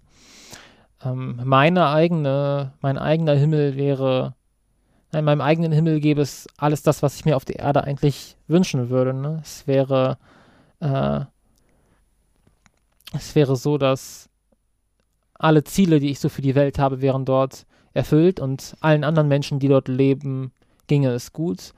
Und äh, sobald man in den Himmel kommt, bekommt man sozusagen vom, vom Universum höchstpersönlich, bekommt man dann erklärt, wie das eigentlich alles funktioniert so. Also die ganzen Rätsel und Fragen, die man hat, darf man dann das, an das Universum stellen und man darf dann fragen, wie funktioniert das denn mit den schwarzen Löchern und was war der Urknall wirklich und man sieht das dann alles. Wenn, man du, bekommt da, so eine wenn du dann da ankommst, da sagt das Universum, jetzt habe ich aber die Schnauze voll, jetzt ist Schluss hier. man bekommt so eine Tour praktisch und Ja. bekommt das dann alles mal so erklärt. Okay. Ähm, und dann hat man praktisch, äh, ist man zu der, zu der Erleuchtung gekommen und äh, versteht das jetzt alles. Ähm, das auf jeden Fall. Und dann kann man natürlich anfangen zu kritisieren und kann sagen, das ist richtig unelegant gelöst, das hätte ich aber anders gemacht. So ja, ähm, okay. kann die Schöpfung kritisieren und Ja. konstruktives, konstruktives Feedback geben. ja, Ähm, und dann kann man einfach den ganzen Tag äh, so viel Nachtzug fahren, wie man will. ja. Und ähm, ja, eigentlich reicht das schon. so viel Nachtzug fahren, wie man will. Ist so geil. Wie stellst du dir den Himmel vor? ja. Zug fahren, so viel man will. Ja, cool. Gut, dann, aber da, du hast dir so einen schönen Himmel ausgesucht, dann, muss, dann baue ich dir die Hölle. Ja. Also, ähm, du sitzt an, äh, auf einem unangenehm knarzenden Stuhl, ja, ähm, der wirklich sehr unangenehm ist. Also, das, das, bei jeder kleinsten Bewegung knarzt das Holz so ganz komisch und es hört sich wirklich im Ohr unangenehm an. Ja, ich hoffe, du hast das Geräusch schon Ja. im Ohr. Ja, es geht noch weiter. Ja, ähm, gegenüber, also vor dir steht noch ein Tisch und auf dem Tisch wird dir immer dein Essen serviert. Also Mhm. da, du musst weiter Nahrung zu dir aufnehmen, das ist ganz wichtig, auch da äh, in der Hölle. Ähm, ansonsten wird es nur noch unangenehmer insgesamt alles, deswegen musst du Nahrung äh, aufnehmen. Deswegen steht vor dir, auf, äh, vor dir ein Tisch und auf diesem Tisch gegenüber sitzt dir ähm, Andreas Gabalier und singt seine besten Hits, während er gleichzeitig seine Füße oben auf dem Tisch hat. Ähm, die sind relativ nah an dir dran und äh, links und rechts sitzen ähm, Beatrice von Storch und Alice Weidel und ähm, erklären dir alle mathematischen und chemischen Formeln dieser Welt, aber sie erklären sie falsch. und gleichzeitig massieren sie Andreas Gabaliers nackte Füße und du siehst immer nur so leicht, dass du gleich essen musst, aber dass immer irgendwie Hornhaut auf dein Essen rieselt. Das ist deine Hölle. ja, Willst du die nehmen oder willst du dir selber eine aussuchen? Das ist schon eine gute Hölle. Das ist schon eine gute Ja. Hölle. Ne? Habe ich irgendwas vergessen? Nee, ich denke, das, Nee, aber das reicht auch erstmal dann. Ne? ich muss mich bei dem Gedanken ertappen, dass ich manchmal den Gedanken, manchmal würde mich der Gedanke wirklich glücklich machen, dass Menschen in die Hölle kommen für die Dinge, die sie auf der Welt tun. Hm. Ähm, ich will wirklich oft, wenn ich Nachrichten gucke, würde ich mir irgendwie wünschen, weil ich weiß, diese Menschen werden niemals dafür zur Rechenschaft gezogen. Sie werden ihr ganzes Leben im Überfluss verbringen und das ist alles, was es ist. Danach sind sie weg. Hm. Ähm, ich fände den Gedanken manchmal wirklich sehr befriedigend, dass diese Menschen in der Hölle brennen. Hm. Ich weiß jetzt noch nicht, wie mir diese Brücke gelingt, aber ich würde jetzt gerne mit dir über Taylor Swift sprechen. Okay. ähm, deswegen betone ich extra, dass äh, diese, diese, äh, dass diese Brücke, aber ich muss, ich musste tatsächlich in dem Kontext da gerade so ein bisschen, bisschen dran denken, weil wir die Diskussion vor einigen Wochen schon mal hatten, dass äh, Taylor Swift einerseits ein Mensch ist, der unfassbar viel Gutes in dieser Welt bewirkt, sich in äh, an eine Front gestellt hat, ähm, wo es durchweg rund um die Uhr sehr, sehr, sehr unangenehm zugeht. Und gleichzeitig ähm, sieht sie sich jetzt einer Kritik ausgesetzt, die hauptsächlich irgendwie so aus dem äh, extrem rechten Sektor kommt. Aber ähm, da geht es um ihre Vielfliegerei insgesamt. Und das ist ja schon tatsächlich ein Problem, wenn man überlegt, wie enorm häufig sie fliegt, wenn nicht gleichzeitig, also ich, ich meine, die Frau hat so viel so viel erreicht in ihrem Leben, es sei jedem alles gegönnt, aber so diese Verhältnismäßigkeit, was ihren CO2-Ausstoß zu meinem CO2-Ausstoß, der ist ähnlich wie das Verhältnis von meinem Kontostand zu ihrem Kontostand. Nichtsdestotrotz kann ich das mit dem Kontostand ihr eher gönnen als das mit der Fliegerei, weil ich irgendwie bei dem Geld sehe ich es nicht als ein Stück von meinem Kuchen, bei dem CO2-Ausstoß Ja, genau. irgendwo schon. Das ist so Das vielleicht ist der, ja auch. das ist so vielleicht der, der, der, der Unterschied. Und obwohl es mich total ärgert, dass dies, dass das momentan äh, so ein Thema aus der falschen Ecke, auch im falschen Mhm. Kontext meistens ist oder so. Ähm, wie würdest du das denn beurteilen? So gerade wenn so, wir haben eben über Himmel und Hölle, Yin und Yang, man sagt ja immer so, so, es gibt irgendwie so immer so diese zwei Seiten, würdest du sagen, da ist das auch so oder wie gehst du damit auch, auch um als, ich will nicht sagen Fan, aber Taylor Swift ist ja schon auch jemand, den du sehr schätzt, glaube ich, ne? Ja. Ähm, aber genau das meine ich auch mit, äh, es ist falsch, Personen sozusagen zu glorifizieren. Weil Menschen sind immer fehlbar und nicht perfekt. Und das ist ein völlig, völlig, völlig legitimer Kritikpunkt. Ähm, das äh, ist absolut nicht in Ordnung. Das ist unrechtmäßig. Niemand hat das Recht darauf, ähm, den, dem, was einem Menschen prozentual zusteht an Treibhausgasemissionen, das so zu überdehnen und zu überstrecken, ähm, das äh, ist unrechtmäßig. Es ist ein Stück von unserem Kuchen. Das fühlt sich nicht nur so an, das ist einfach äh, Fakt. Da wird jemand der eigenen Verantwortung nicht bewusst. Und das schmälert nicht die Leistungen, aber die Leistungen schmälern auch das nicht. Das muss man einfach getrennt voneinander ähm, betrachten. Und das, äh, wie gesagt, deswegen finde ich es sehr problematisch. Ich würde mich tatsächlich nie als Fan von einer Person bezeichnen, weil bei, beim Fansein schwingt für mich immer irgendwie etwas, einfach erfahrungsgemäß etwas mit, dass man Personen reflexhaft verteidigt, dass man sie irgendwie glorifiziert, dass man nicht mehr wirklich in der Lage dazu ist, die negativen Seiten zu sehen. Das, doch, das schwingt einfach beim Nein. Fansein ganz, ganz oft mit. Nein. Das ist Fakt einfach bei den, bei den, in der, in der Realität. Es muss, müsste nicht so sein, aber es ist einfach sehr, sehr, häu- Es sehr, ist sehr sehr häufig so, Phänomen. dass das in Fanboy-Tum Und, überschwingt, aber ähm, Deswegen würde ich mich niemals als Fan bezeichnen, weil ich immer den kritischen Blick auf Personen behalten will, die ich, die ich gut finde oder die ich schätze oder die etwas, etwas Wichtiges oder Gutes getan haben. hm. Ähm, und ich glaube, das sollte in meiner Religion ganz einfach äh, additiv aufgerechnet werden. Man tut Gutes, man tut Schlechtes und das, wie gesagt, wird einfach aufaddiert und die Summe entscheidet. Und am Ende des Jahres stehst du da oben und sagst so, so wie sieht's aus jetzt? Gabalier oder Nachtzug fahren und dann stehst du da so und so, da, von Ja. ja. bei Ihnen steht auf der gutes Seite, steht das, das, das, wow, holla die Waldfee, das haben Sie wirklich toll hingekriegt und dann auf einmal so, ah, wie ärgerlich, hier stehen auf der Minusseite die und die Punkte und dann wird das gegenseitig aufgerechnet, ge- gerechnet. Ja. Also du musst ein Mindestlevel einholen, das heißt, du musst genügen, das ist ja, das ist ja ein Das- bisschen Hinduismus, ne? Das Level muss, ja, es gibt Anse es hat Ansätze davon, aber nicht nur von Ah, Hinduismus. ich hab, das ist ja, das ist voll der Leak, Jay-Z. Das ist ja eine Wunschreligion. Das ist ja nicht, ich glaube ja nicht daran, dass das so funktioniert. Ja, das ist, also wenn das nicht wünschen. Karma ist, was du gerade beschrieben hast. Ist es? Ja. Ich würde mir wünschen, es gäbe Karma, aber es gibt Ja. es halt nicht. Ja. Ähm, Aber das zeigt doch jetzt erstmal, in welcher Religion du aufgehoben bist und wir jetzt eigentlich den, den, den ganzen Plot-Twist für diese Folge komplett neu ja, aber ich denken glaube ja nicht daran. Jason liegt seine Religion insgesamt. Ich glaube ja leider nicht daran. Ich würde so. es mir wünschen, weil erstmal wäre ich ziemlich sicher, dass meine Bilanz am Ende positiv wäre und ich zu den Nachtzügen kommen würde. Das Hm. wäre natürlich ein sehr schöner Gedanke. Und wie gesagt, insgesamt hätte es was. Ich weiß nicht mal, ob ich es mir wünschen würde, aber es wäre auf ganz, äh, ja, primitiver Ebene wäre es sehr befriedigend zu wissen, dass Menschen bestraft werden irgendwie für das, was sie Böses tun. Aber das ist wahrscheinlich auch eher ein Trieb in meinem Gehirn. Ich Hm. denke, den Trieb hast aber nicht nur du in deinem Nee, Gehirn. ganz ich denke, sicher das nicht. Ist, der Das ist sehr, veranlagt. Äh, ich denke schon, dass Aber der sehr tief Ich würde sagen, die, äh, dieser, dieses Limit, das man erreichen muss, das ist einfach null. Also wenn die Bilanz positiv ist, dann kommt man zu den Nachzügen. Und wenn die Bilanz negativ ist, dann kommt man in die Mhm. Hölle. Aber du hast, du hast, also je mehr ich drüber nachdenke, du hast schon viele Züge des Hinduismus, ne? Mhm. Weil dem Hinduismus entspringt ja auch irgendwie so die Idee der, der, äh, das, das, das, das, das Mitleid und die, ich will nicht sagen, eigentlich fast schon die Gleichberechtigung mit allen Lebewesen. Ja, das ist, schwingt ja bei dir auch immer so ein bisschen mit, wenn es mal darum geht, ob ich die Fliege töten darf oder nicht.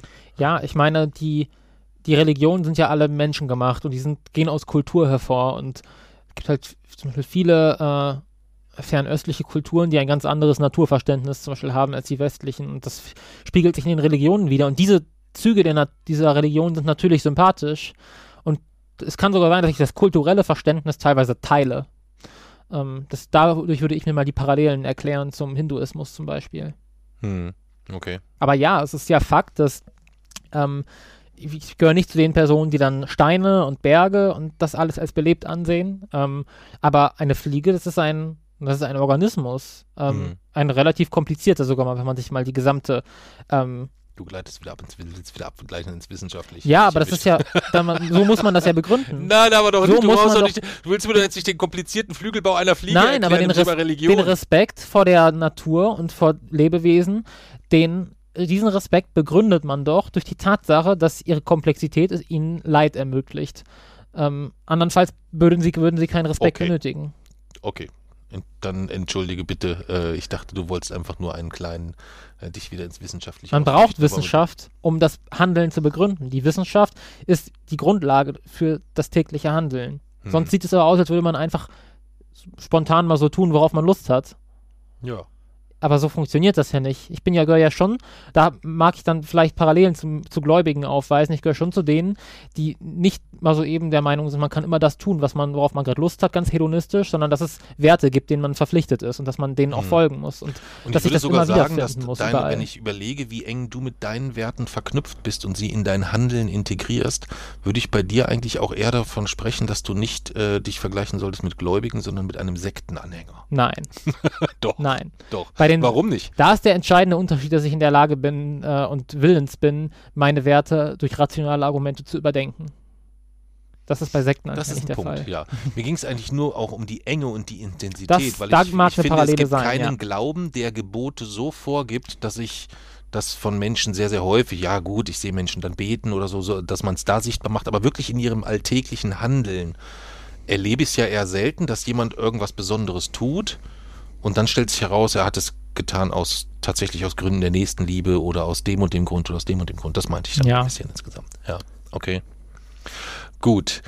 Wir kommen so ein bisschen zum, zum, zum, zum Fazit ähm, und in dem Kontext schon nochmal vielleicht so deine Einschätzung äh, Religion im Kontext Barmherzigkeit und Mitgefühl. Ist ja etwas, was sich in allen Religionen irgendwo so als Botschaft widerspiegelt. Wäre das in deiner Religion ja auch gegeben insgesamt? Was glaubst du, wieso sich das überall dieses Streben oder dieses, dieser, dieser Wunsch danach wiederfindet? Hm. Die, wenn man den, wenn es eine politische Bibel gäbe und man würde so Welt, die weltweiten Kapitel aktuell aufschlagen, dann würde man ja eher davon ausgehen, hm, nicht Barmherzigkeit und Mitgefühl, sondern genau die Gegenteile sind vielleicht eher das, was man prägend einbringen soll. Ja. ja, es gibt ja diese Argumentation, dass man sagt, die Religionen haben, viele Religionen haben sich ja unabhängig voneinander entwickelt. Und die Tatsache, dass irgendwie alle, alle Menschen auf der ganzen Welt, ohne miteinander zu kommunizieren, zu relativ ähnlichen Vorstellungen gekommen sind. Also klar, die unterscheiden sich in vielen Punkten, aber der Grundaufbau von vielen Religionen ist ja gleich, Barmherzigkeit spielt irgendwie über eine Rolle. Das, das deutet darauf hin, dass das irgendwie in der Natur veranlagt ist. Weil wenn die nicht miteinander kommunizieren, dann kann es ja irgendwie nicht an Kultur liegen, behaupten manche. Ich behaupte, es liegt an der menschlichen Biologie und es sind ganz einfach neurologische Gründe, ähm, aus denen wir eben zu sowas neigen. Und ich würde auch sagen, tatsächlich dieser, dieses Paradoxon, in dem Religion oft liegt, dass es ja eigentlich Barmherzigkeit und Mitgefühl und Zusammengehörigkeitsgefühl vermittelt und vermitteln soll und das auch tut und gleichzeitig oft doch so oft in der Geschichte umgeschlagen ist zu Gewalt. Auch das liegt bereits im menschlichen Gehirn begründet. Ich habe tatsächlich vor ein, einigen Wochen erst in einer Studie gelesen, die ganz klare Parallelen gezeigt hat zwischen dem, was bei Menschen passiert, ähm, wenn sie über Religion diskutieren oder streiten mhm. Und wenn sie über ihren Lieblingsfußballverein sprechen oder streiten. Nein. Ja. Okay. Das sind ganz ähnliche Gehirnbereiche, die dort ähm, stimuliert werden. Und ähm, da sieht man auch ähnliche Muster. Es ist immer äh, intensiver. Aber das ist, weißt du, warum das lustig mhm. ist? Als ich vorhin so äh, über, den, über die Folge nachgedacht habe, habe ich gedacht, hm, eigentlich äh, und über den Aufbau so ein bisschen, dass wir über so eine Art Wunschreligion sprechen, ähm, hatte ich einen ähnlichen Gedanken, dass es da eigentlich ja auch so wie mit, nein, du kriegst ihn in die Wiege gelehnt, ja. auch bei einer Religion ja nicht so ist, dass das Thema Religionsfreiheit ist, wo per se jeder zustimmen würde, dass das zu 100 Prozent schon zur Geburt vergeben wird. Ja. Weil das würde ja im Umkehrschluss bedeuten, du kannst nicht sofort taufen, ja. rein theoretisch genau. oder so. Oder äh, Beschneidungen oder in welcher Religion auch immer. Es passieren überall sehr früh Dinge, die einen eigentlich in eine Religion einbringen, wo so das Thema freies Recht auf Selbstbestimmung eigentlich nicht so die große Rolle spielt. Nee. Kann man das so sagen? Ja. Definitiv. Das wäre bei deiner Religion wahrscheinlich auch anders. Da würde man das sich, wäre definitiv anders. okay, aber ich habe dich unterbrochen, anders. Entschuldigung. Ja. Ähm, ja, also wie gesagt, dieser, wenn man nach einer Begründung letztlich dafür sucht, warum Religion so oft auch umschlägt und ja bis heute noch ähm, gut instrumentalisiert wird von rechts, ähm, dann kann man die Begründung gut darin eben in Neurologie, ich werde euch die Studie mal verlinken unter der Folge, ähm, aber Quintessenz ist, dass ähm, eben diese Stimulierung dieses Hirnbereichs kann führen zu eben absoluten äh, Glücksgefühlen, Erfolgserlebnissen, einem Zusammengehörigkeitsgefühl, das, die gleiche Stimulation, aber also das, das gleiche Geschehen ist im Gehirn, vermindert zugleich aber auch die Selbstkontrolle und das Aggressionsmanagement. Hm. Ähm, also das hängt einfach vom, von der Anatomie des menschlichen Gehirns so miteinander zusammen, dass es immer ein zweiseitiges Schwert ist, wenn diese, wenn diese Hirnregion im Spiel ist. Das konnte man bei dieser Studie an, äh, an chilenischen Fußballfans, wurde die gemacht, konnte man das nachweisen und man konnte es, man äh, ist sich ziemlich sicher, dass sich das auf Religion und eventuell sogar auf politische äh, Ansichten und Ideologien übertragen lässt. Dass das prinzipiell eigentlich austauschbar ist. Okay. Ja, sehr spannend. Sehr, sehr spannend. Gizzy, wie sehe denn in deiner Wunschreligion die spirituelle Praxis dann runtergebrochen konkret aus? Würde man da auch beten und wenn ja, wie? Oder würde man eher so Sachen machen, so wie sowas wie CO2-Fasten oder sowas? Ja, es wäre sehr auf Nützlichkeit ausgeliefert. Also also die Feier würde das ganze Jahr gehen. Ja, genau. nee, also wie gesagt, es ist nicht nötig, dass sich irgendwer dorthin stellt und labert, weil es bringt ja nichts so. Also es bringt für die Person vielleicht was, dann können sie das gerne machen, aber ähm, wir, wir, glauben ja in meiner Religion nicht daran, dass äh, praktisch es irgendeinen Schöpfer gibt, der besänftigt werden will oder der gelobt werden will. Der Natur ist das egal, ob man sie anbetet oder nicht. Ähm, deswegen wären diese ganzen Rituale sehr auf Nützlichkeit ausgeliefert. Anderen Menschen und den eigenen Mitmenschen etwas Gutes zu tun, zum Beispiel, könnte ein Ritual sein an gewissen Tagen. Ähm, oder auch immer natürlich. Oder sich bestimmt über bestimmte Dinge nachdenken, sich bestimmter Dinge bewusst zu machen. Es könnte Feiertage geben, äh, die man einfach bestimmten, die man dem Nachdenken über bestimmte Phänomene widmet, die man zum Beispiel der Dankbarkeit dafür widmet, dass die Naturkonstanten so sind, wie sie sind und wir sie, wir können für jede Naturkonstante einen eigenen Feiertag einlegen. Man sagt, danke, dass die Elementarladung so wie sie ist, wie sie ist, danke, dass die kosmologische Konstante so ist, wie sie ist. Ähm, sich praktisch dem dankbar zu zeigen, ohne dass man eine Person dabei ansprechen muss oder anspricht. Und das könnte man feiern, eben mit ähm, bestimmten, mit bestimmten guten Taten, die nützlich sind. Also wie gesagt, immer lieber machen als tun, äh, als, äh, als reden. Und ähm, wie gesagt, wenn man natürlich, wenn es einem persönlich in der Weiterentwicklung hilft, sich die Natur in irgendeiner Form als belebt vorzustellen und an sie zu sprechen, dann soll man das auch gerne tun, aber das wird niemandem vorgeschrieben. Hm. Okay. Gut, dann kommen wir zum Abschlussfazit, würde ich sagen, so ein bisschen. Mhm. Äh, ich würde sagen, zusammenfassend lässt sich schon sagen, einerseits ist es schon so, dass wir, du unterbrichst mich, wenn ich da, wenn ich da Unsinn sage, dass wir äh, anerkennen und äh, respektieren, dass A, Religion für unglaublich viele Menschen unglaublich wichtig ist, was weder für dich noch für mich der Fall ist, muss Ja. man so sagen. Ähm, und gleichzeitig muss man auch anerkennen, dass Glauben oder Glaubensinstitutionen weltweit eine Menge positiver Dinge bewegt haben. Äh, kulturellen Erhalt, äh, eth ethische, moralische Leitlinien, ähm, aber auch viele soziale Dienste. Ja. So. Gleichzeitig hast du aber auch zu Recht angesprochen, dass äh, die Vielzahl an Konflikten religiöse Hintergründe haben. Ähm, und dass auch, äh, wir haben über das Thema Machtmissbrauch gar nicht gesprochen Stimmt. jetzt in dem Kontext, aber es soll auch ja um Religion gehen, nicht um die, um die, um die, um die, um die Kirche. Da würde ich schon auch thematisch nochmal so ein bisschen, äh, ein bisschen, ein bisschen trennen wollen. Ähm, wir haben über moralische Lehren gesprochen, Gebote, Verbote, Himmel, Hölle, Barmherzigkeit, Mitgefühl, Taylor Swift. Also wir haben den ganz großen Bogen geschlagen. Deswegen ist meine letzte Frage erstmal tatsächlich dein Weihnachten in deiner Wunschreligion. Wie läuft die größte Feier des Jahres ab? Oder dein Ostern oder dein ähm, Ramadan oder dein großes Jahresfest in deiner Religion? Welche Gebräuche gibt es da und ähm, wie kann ich mir das vorstellen? Also erstmal darf es nicht an so einem willkürlichen Zeitpunkt stattfinden, wie äh, hier Weihnachten, dass man irgendein, irgendein Geburtsdatum von einer 2000 Jahre alten Person dann falsch datiert und das irgendwie um. Also es muss ein erstmal ein sinnvolles Datum sein. Mm, Das liegen natürlich nahe die Sommersonnenwende oder die Wintersonnenwende. So war es ja auch in den heidnischen Gläuben, äh, Bräuchen übl üblicherweise. Ähm, oder aber ein wichtiger, ein wichtiger Jahrestag. Ähm, ich müsste natürlich noch erstmal entscheiden, was dort der wichtigste überhaupt wäre. Ich würde sagen, ein, zum Beispiel ein wichtiger Jahrestag, den man begehen könnte. Man könnte das Fest auf den Tag der Mondlandung legen. Ähm, oder man könnte halt, wie gesagt, die Sommersonnen, äh, die, die Sonnenwenden dafür nutzen.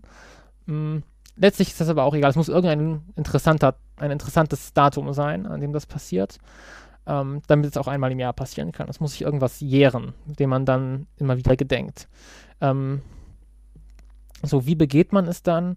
Grundsätzlich finde ich den Gedanken von, wie man Weihnachten begeht, gar nicht so schlecht. Das ist auf jeden Fall, dass man äh, die Familie wertschätzt, was auch immer die Familie sein mag. Das ist nicht biologisch definiert, sondern das ist einfach der, ähm, das, das Umfeld an Menschen, mit dem man, mit dem man so zusammenkommen möchte. Ähm, und vielleicht ansonsten nicht immer die Zeit dafür hat. Mm, ich würde sagen, das ganze Thema Konsum würde dabei weniger eine Rolle spielen, ähm, sondern es ginge wieder eher darum, praktisch das Fest den Werten zu widmen, denen, denen die Religion auch verschrieben ist. Ähm, es könnte zum Beispiel ein Ritual oder, oder auch ein, ein Brauch sein, ähm, praktisch durch bestimmte Taten diesen Werten Ausdruck zu verleihen. Also sei das nun Nächstenliebe oder In Gleichheit. ein Fußballstadion fahren. Das wäre sicherlich auch eine Möglichkeit, ja. Ähm, und es ginge darum, dass man halt diese Werte praktisch zelebriert und ähm, dass man dass man sich, dass man sich auch an diesem Tag nochmal ganz bewusst und ähm, entschleunigt sozusagen von diesem, ich meine, guck mal, in dem, im menschlichen, in dem Alltag der Menschen, der, der ist so oft von Banalitäten und Kleinigkeiten, also ich nenne das jetzt mal Banalitäten und Kleinigkeiten geprägt, dass man hier irgendwie den Alltag regeln will und man guckt irgendwie immer nur von Tag zu Tag und verliert den Blick fürs große Ganze. Das ist ja überhaupt etwas, was ich häufig kritisiere, ähm, daran, wie Menschen, wie, wie Menschen so leben. Das ist irgendwie, sie gucken nur von Tag zu Tag oft. Und ähm, an so einem Tag, den sollte man sich ganz bewusst mal nehmen, um den Blick auf das große Ganze zu richten, um wieder diese Dankbarkeit dafür zu empfinden, dass wir eigentlich da sind, ähm, auch wenn es so unfassbar unwahrscheinlich ist, und sich bewusst zu machen, was an moralischen Forderungen daraus für, jeden, für die einzelne Person folgt. Und da da das Fest ja jedes Jahr stattfindet, ist das eine gute Periode, um sozusagen vielleicht in der Familienrunde dann abzugleichen, wie hat man sich denn so geschlagen in dem Jahr. Und ähm, das könnte dann auch der Tag sein, an dem dann bilanziert wird. Also der Tag des jüngsten Gerichts könnte man den zum Beispiel Ja, oder? sozusagen, aber jährlich.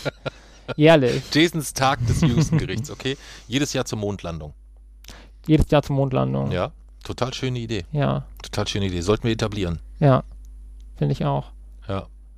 Das Aber- heißt, entweder, entweder gründest du eine Religion oder du gründest gleich eine Partei, die das dann einfach mit aller Macht dann durchsetzt, dass an dem Tag der Feiertag ist. Ja, man kann ja, man kann ja aber nicht äh, diese Religion durchsetzen und dabei gegen die Werte der Religion verstoßen. Hm, stimmt. Schwierig. Das ist allgemein, das ist das überhaupt das große Problem von moralischer Integrität. Wie verschafft sie sich bitte äh, Gehör, Mhm. wenn sie es nicht darf, wenn sie sich selbst verbietet? Hm. Ja. Das ist so ein schönes Schlusswort, da möchte man am liebsten gar nichts mehr sagen. Ja. Und es passt eigentlich doch wieder, weil dann kriege ich, ich glaube, ich kriege die Kurve. Ich glaube, ich habe eine Ja. gute Idee für die Kurve. Denn ähm, man könnte zum Beispiel, es, man, die, die, die, die Verbreitung könnte ja auch funktionieren über Hörer, die diese Podcast-Folge verbreiten. Und sie wird so häufig verbreitet, dass sie weltweit viral geht durch KI und künstliche Intelligenzen äh, in unterschiedlichste Sprachen automatisiert übersetzt wird Mhm. und dann jeder am Tag der Mondlandung, man müsste dann noch, ja, nee, ja an der Tag der Mondlandung, passt ja ganz gut, dann quasi tatsächlich diesen Feiertag begeht. Du müsstest ihm noch einen, einen, einen griffigen Namen Ja. geben, so, weißt du, also so, also so, hm, weiß ich nicht. Also einen griffigen Namen bräuchte er schon noch, das kannst du ja dann noch nachreichen gegebenenfalls, denn gleichzeitig wird es das Problem lösen.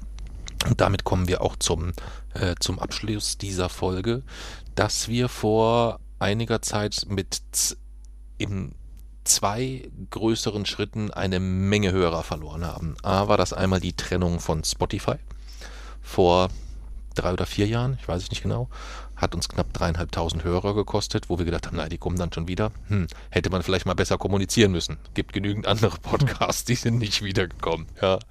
Ähm, und das zweite, unsere kontinuierlich über mehrere Monaten immer wiederkehrende Tonproblematik, die wir jetzt ja glücklicherweise dank der Steady-Unterstützer im Griff haben, weil wir uns eine Zusammenarbeit mit Podigy mittlerweile leisten können, die jede Folge automatisiert für uns in einen Zustand bringen, dass man die Folgen gut hören kann, ohne dass man in jeder letzten feinen Schraube justiert. Das heißt, die Nachbereitung unserer Folgen hat bis vor einigen Monaten noch zweieinhalb, drei Stunden manchmal gedauert. Ähm, und jetzt ist es so, dass wir die Ms und Äs und so weiter einfach drinnen lassen, ähm, es auf eine vernünftige Tonlage bringen und äh, automatisiert über Podigy dann quasi hochladen. Das Ja. heißt, heute sind das noch Viertelstunde, halbe Stunde. Du machst noch ein bisschen Intro und Gedöns und, und so weiter. Von daher ähm, könnte man ja sagen, Problem Nummer zwei mit der Tonqualität, also all die Hörer, die wir nicht mehr haben wegen der Tonqualität, die könnte man jetzt eigentlich vielleicht zurückgewinnen mit Ja. einer wirklich tollen Folge zum Thema Religion. Und ähm, all die äh, Hörer, die wir über Spotify verloren haben, die könnten jetzt auch alle zurückkommen, denn wir sind wieder bei Spotify. Ähm, aber das werden die nie erfahren, weil die wahrscheinlich nicht nach uns suchen. Von daher wäre unsere große Bitte, unsere, äh, unser oder meine große Bitte, mein großer Wunsch, mein Gebet, meine Anbetung an die Hörer quasi, passend zur heutigen Folge, äh, diese Folge vielleicht zu nutzen, um sie in äh, kleinen Schnipseln, die wir dann auch diese Woche äh, Tag für Tag auf Facebook, Twitter und Co. veröffentlichen, zu verbreiten und zum Abonnieren des Radio Rebell Podcasts äh, einzuladen, denn ähm, ja, da haben wir viel Mist gebaut, sodass wir A natürlich noch sehr dankbar sind bei den dreien, die noch da sind. Hallo, ihr drei. Ähm, Nein, äh, ganz im Ernst, dass wir dankbar sind bei denen, die noch da sind. Ähm, wir sind auch weiterhin bemüht, rückwirkend Folge für Folge äh, digital nachzubereiten. Dem werden wir uns widmen. Ähm, aber bis dahin wäre es für die neuen Folgen, glaube ich, schon auch gut, noch den einen oder anderen Hörer hinzuzugewinnen. Ähm, von daher sind wir sehr dankbar fürs Teilen. Wir sind sehr dankbar für jede Bewertung auf Apple oder sonst wo. Und ja, teilt die Folge gerne. Facebook, Twitch, TikTok. Was gibt's noch? Kein Plan. Instagram. Ja. Äh, teilt sie, teilt sie, teilt sie, teilt sie, teilt sie. Du darfst das Schlusswort sprechen. noch Dein, losen. dein persönlich. Oh, losen müssen wir auch noch, stimmt. Ja. Äh, willst du vorher noch deinen Amen an diese Folge hängen? Aber Amen heißt doch nur so sei es, oder? Ja, mit deinem Amen, also ich meinte das Amen dann eigentlich eher im Sinne von äh, den Abschluss der Folge, unabhängig vom Losen. Ach so. Ich würde sagen, ich habe eigentlich alles gesagt, was ich dazu sagen Gut. will. Dann losen wir. Zieht die Lose. So, wir kommen hier zum digitalisierten Losen und wir sprechen über. Äh. Was denn jetzt? Sex. Oh, das war eines der letzten Themen noch von ganz vom Anfang, die du 2016 in die Lostrommel geworfen Ja, hast. weißt du warum? Aha. Weil ich dir da, weil ich gedacht habe, naja, der Junge ist jetzt acht oder so oder neun oder zehn, ich weiß gar nicht. Es wird so langsam Zeit, ihm das zu erklären mit den Hm. Blümchen und den Blümchen. Wieso haben wir es nie rausgenommen? ja, vielleicht nehmen wir, holen wir da einfach einen anderen Gesprächspartner für dich. Nee, wir machen das. Aber Herausforderung angenommen. Ich äh, lese mich dort massiv tiefst ein in die kulturellen und. Äh, Wen wollen wir, wollen wir, vielleicht, oder willst du die Folge mit Mami machen? Ja. Ist mir egal. Ist dir egal. Ähm, ja. Ich habe aber schon ein paar äh, Literaturquellen, die ich dazu mal durchlesen werde. Und dann. Äh, über, über, die, über die Funktionsweisen? nee, oder? über die äh, gesellschaftlichen Implikationen. also viel, ja, kannst mal Ich kritisch. lach mich schlapp, das wird eine großartige Ja, Folge, glaube ich. Ja, das wird eine großartige Folge. Ja. Ähm, ja, wir sprechen in der nächsten Folge über Sex. Hm. Ähm, wie du schon mal äh, anmerktest, vor ganz vielen Jahren zu dem Thema, wo du gesagt hast, ich weiß ganz genau, du und Mami, ihr hattet schon mal Sex. Hast du mal zu uns gesagt. Hm. Und dann habe ich gesagt, meinst du? Und dann sagtest du, ja, sogar zweimal. Wegen mir und wegen Lani. Ja. Ich weiß, wie es läuft. Ja, ist doch eine plausible Annahme. Ich freue mich auf die Folge. Ja. Hm.